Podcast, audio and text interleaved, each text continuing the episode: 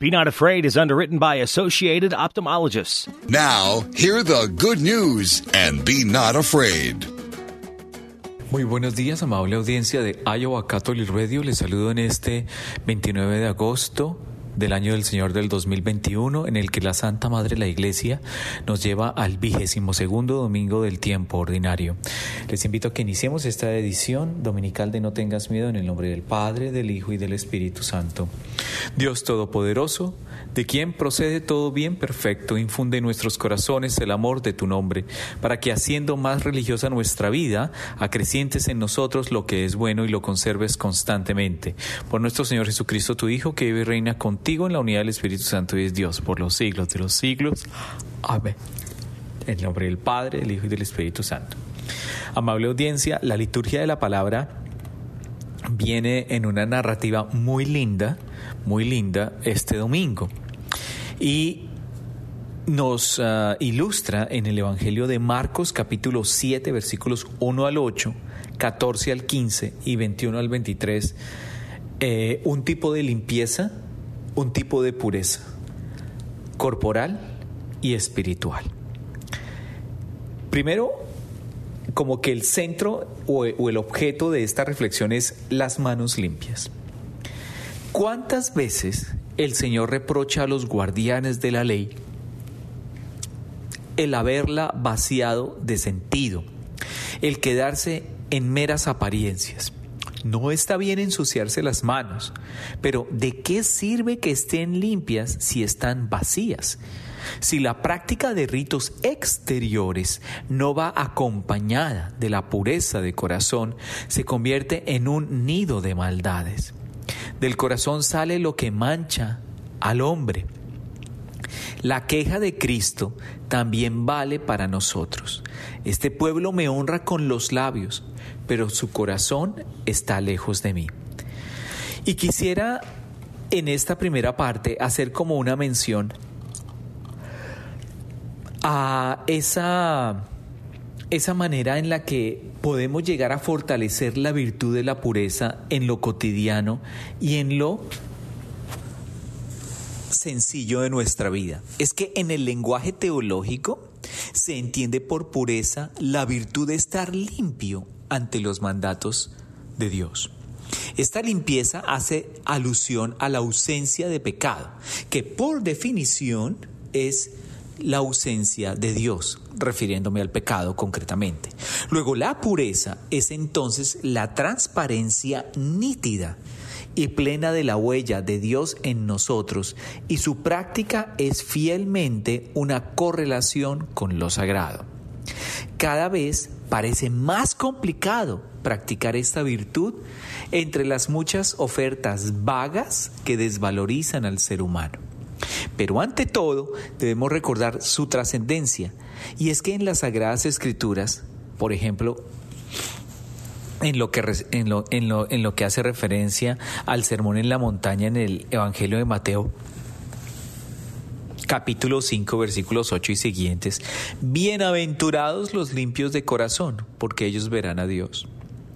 Imaginémonos el valor inmensamente grandioso del momento en el que podamos ver directamente a Dios será verdaderamente lo mejor de toda nuestra existencia. ¿Quiénes son aquellos que mantienen un corazón puro? Como en el paralelo de lo que estamos encontrando en, esta, en, este pasaje bíblico en el que el Señor es bastante directo y bastante determinante. La respuesta es sencilla. Son quienes han logrado porque realmente es un logro, ajustar su inteligencia y voluntad a las exigencias de santidad en el orden de Dios. Esto basándose principalmente en cuatro dominios, la caridad, la castidad, el amor a la verdad y la ortodoxia de la fe. Así es que se define un vínculo claro entre la pureza del corazón, la del cuerpo y la de la misma fe. El Catecismo de la Iglesia Católica, amable audiencia, hace una profunda reflexión al respecto. Los limpios de corazón se les promete que verán a Dios cara a cara y que serán semejantes a Él, La pureza de corazón es el preámbulo de esta visión. Ya desde ahora esta pureza concede ver según Dios, recibir al otro como prójimo, nos permite considerar el cuerpo humano nuestro y del prójimo como un templo del Espíritu Santo, una manifestación de la belleza divina. Es cierto que lamentablemente la pureza recubre el ambiente y es una imposición contra la que debemos luchar. En específico, la lucha por la tentación de la carne resulta en una contienda compleja entre la visión espiritual y la que el mundo nos muestra. Solo de la mano de Dios es que podremos alcanzar un corazón puro que nos permita ser templo del Espíritu Santo. Pero, como en todo, también debemos poner nuestro esfuerzo y determinación para lograrlo. Por eso, es importante acercarnos a vivir esa experiencia. ¿A qué me refiero?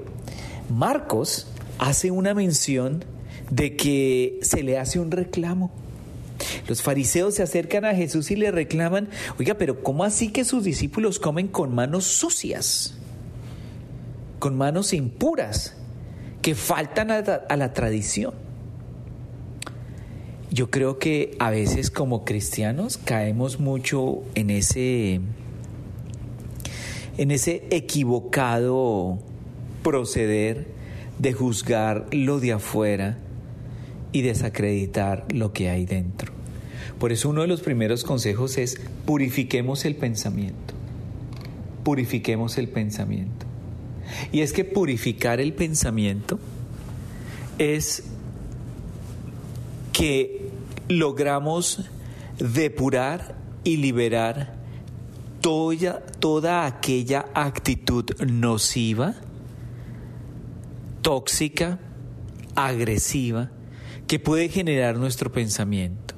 Así que cuidado, hay que romper con pensamientos que nos alejen de nuestra aspiración por un corazón puro y que nos distraiga. Es decir, aprovechar para hablar con Dios, ofrecerle nuestra lucha, ofrecerle nuestras batallas, ofrecerle nuestras intenciones y el firme deseo de mantenernos perseverantes en la oración, en la contemplación y en la vivencia de nuestra fe. Es ahí donde nosotros necesitamos determinar confiada y explícitamente cuánta necesidad tenemos de Dios para que Él vaya depurando, para aprender a ver el rostro de Cristo en los demás. Este Evangelio de este domingo es muy elocuente en ese tipo y explicitación de la pureza. Recuerden que estamos en la edición dominical de No tengas miedo a través de Iowa Catholic Radio.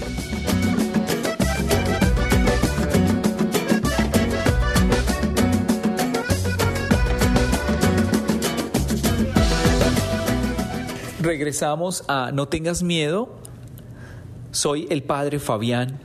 Una segunda práctica que nos ayuda en este término de pulcritud es la pureza de la intención, que consiste en buscar el fin verdadero del hombre, manteniendo como firme meta el encontrar y realizar la voluntad de Dios para nosotros. Puede costar, pero intentarlo es clave. Claro, ¿a qué me refiero? El intentar aceptar, asumir la voluntad de Dios es una lucha permanente, pero que a los ojos de Dios es profundamente edificante y no es desconocida para Dios, sino por el contrario. Es una manera en la que llegamos al Señor, es una manera en la que logramos encontrarnos con Dios y aceptar sus santos designios. Pero esto también nos lleva a nuestro tercer elemento a considerar, purificar nuestras miradas. Purificar nuestras miradas significa que al ver a un hermano o una hermana, aprendemos a verlo como hijo e hija de Dios lo que finalmente todos somos. El pecado no está en la mirada, sino en el deseo, así que hay que mantenerse atentos. Hay que recordar que con la mirada también se activan los sentidos. Con la mirada también se activan los sentidos. Esa pulcritud y esa pureza interior nos va llevando también a un cuarto elemento a considerar y que a veces lo, lo, lo, manejamos como una exclusividad religiosa, ¿cierto? Como muy antigua y que por este tiempo en el escenario de la modernidad se ha perdido tanto. Y no es así, es la práctica de la castidad. La pureza exige el pudor que preserva la intimidad de la persona, ordenando sus acciones en conformidad con el respeto a la dignidad de los demás. La castidad y el pudor protegen el amor verdadero, invitan a la donación completa y al compromiso definitivo entre el hombre y la mujer. La invitación es a optar por un estilo de vida modesto que resista a la presión de modas e ideologías de la actualidad y es que no solo es referente al modo de vestir, es también al modo de hablar, al modo de dar a conocer nuestros sentimientos, al modo de admirar la belleza, ese concepto estético inspirado por Dios en el otro, más que ese objeto de placer o de deseo que en muchas ocasiones encontramos y buscamos. Por eso, esto necesariamente nos lleva a tener eh, una purificación del corazón. Y es que la purificación del corazón, para poder lograrlo primero, dependemos de la oración.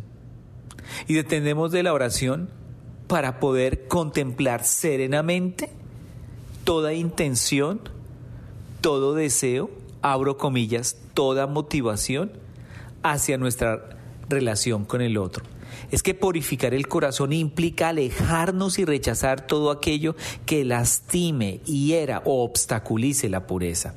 Esto es una cuestión personal de decisión, es una permanente lucha, pero con Dios de la mano todo es posible. La pureza de corazón nos permitirá un día el poder ver a Dios pero desde ahora nos da la capacidad de ver todo bajo el propósito para el cual Dios nos creó. Es evidente que la sociedad actual ha olvidado esta promesa, incluso muchos católicos la han hecho, pero debemos tener presente que la pureza es fielmente un puente hacia Dios. La templanza, la moderación y una sabia elección nos ayudarán a perseguir un deseo de profunda santidad. Las tentaciones siempre van a estar ahí presentes, siempre, pero con la gracia de Dios podremos combatirlas como muchos santos, son vivo ejemplo de ello.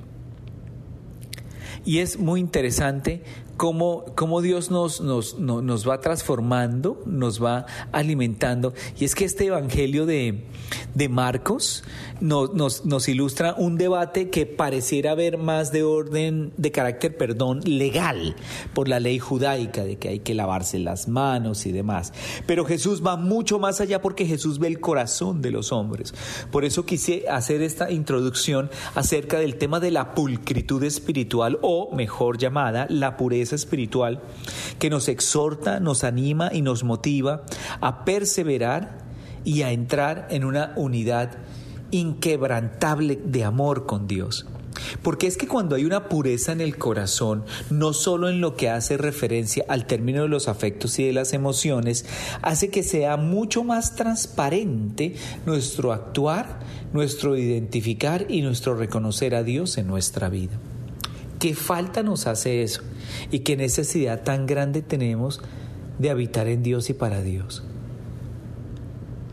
Es muy importante que a la luz de este Evangelio Dominical, amable audiencia de No tengas miedo, nosotros logremos realmente ir cristalizando nuestras intenciones, nuestros deseos y fortalezca nuestro caminar y nuestro acontecer para honrar, alabar y glorificar a Dios no solo de palabras, sino también con nuestros pensamientos, nuestros sentimientos y nuestras palabras, para que haya una completa integración interior y exterior.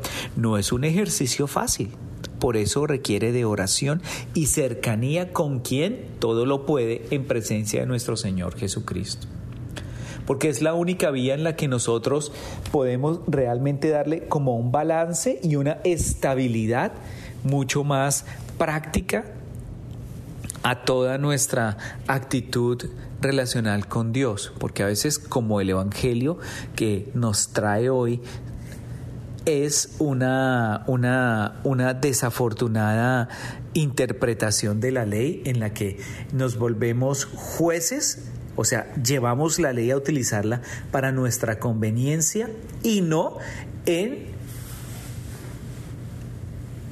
una actitud mucho más armónica y cristiana en la que todos estamos llamados a reconocer nuestras falencias y debilidades. Amable audiencia, recuerden que estamos en esta edición dominical de No tengas miedo a través de Iowa Catholic Radio.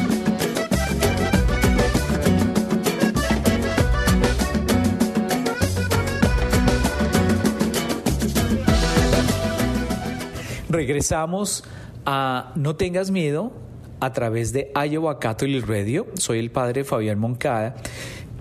Y este evangelio, después de este preámbulo en el que hemos estado hablando en el primer y segundo segmento acerca de, la, acerca de la pureza espiritual, de la pulcritud espiritual, San Marco nos dice este domingo en el capítulo 7, versículos 1 al 8, 14 al 15 y 21 al 23. En aquel tiempo se acercaron a Jesús los fariseos y algunos escribas venidos de Jerusalén.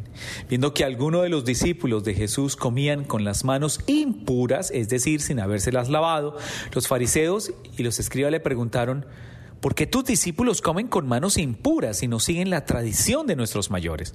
Los fariseos y los judíos en general no comen sin lavarse antes las manos hasta el codo Siguiendo la tradición de sus mayores, al volver del mercado no comen sin hacer primero las abluciones y observan muchas otras cosas por tradición como purificar los vasos, las jarras y las ollas.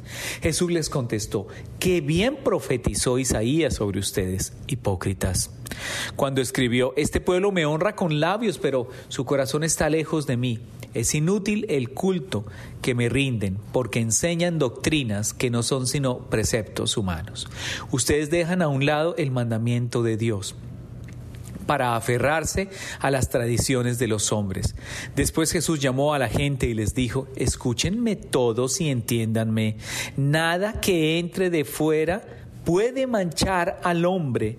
Lo que sí lo mancha es lo que sale de dentro, porque del corazón del hombre salen las intenciones malas, las fornicaciones, los robos, los homicidios, los adulterios, las codicias, las injusticias, los fraudes, el desenfreno, las envidias, la difamación, el orgullo y la frivolidad. Todas estas maldades salen de dentro y manchan al hombre. Amable audiencia, ¿cuántas veces el Señor reprocha a los guardianes de la ley el haberla vaciado de sentido y quedarse en las meras apariencias? Es que no está bien ensuciarse las manos, pero ¿de qué sirve que estén limpias si están vacías? Si la práctica de los ritos exteriores no va acompañada de la pureza del corazón, se convierte en un nido de maldades. Del corazón sale la mancha del hombre, la queja de nuestro Señor también vale para nosotros. Este pueblo me honra con los labios, pero su corazón está lejos de mí.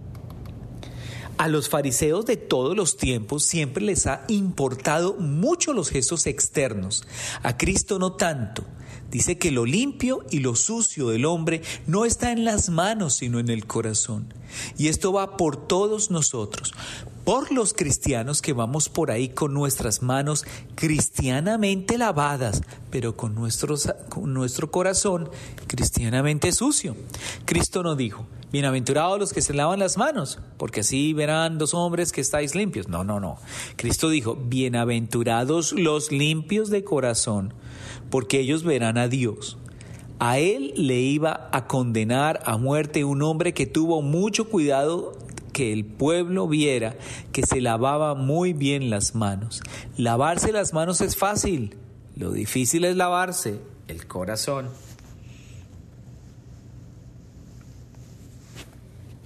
La vida de los hombres está rodeada de tradiciones, son como el ambiente que se desarrolla gran parte de nuestra existencia, la cena de Nochebuena, el bautizo de los hijos, la primera comunión, la fiesta del patrón del pueblo. Algunos las consideran reliquias del pasado de las que hay que librarse, pero caen en otras alienaciones peores, la moda musical, la droga, el libertinaje sexual, el formalismo y la moda son la grave amenaza que pesa sobre las tradiciones humanas y cristianas. Un gesto exterior puede reducirse a un rito sin sentido, pero hay algo que lo haría vivo y vivificante, realizarlo con espíritu sobrenatural. Es decir, que nosotros necesitamos una mayor transparencia interior para reconocer nuestras falencias reconocer nuestras debilidades, reconocer nuestras frustraciones, reconocer todo aquello que nos está apartando de Dios, nos está amargando la vida y estamos en una necesidad grandísima de sufrimiento. Cuando digo necesidad grandísima de sufrimiento para la purificación, porque es que aunque nos cueste un poquito entenderlo, la purificación pasa también por el dolor. Y al pasar por el dolor nos deja libres, nos deja con una absoluta y plena nos deja, nos deja, con una absoluta y plena y plena y plena satisfacción y serenidad interior.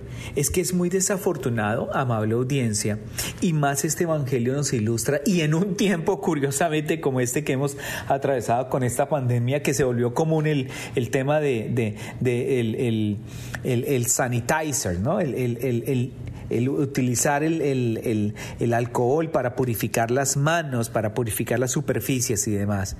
Pero cuánta necesidad también tiene la humanidad de purificar el corazón.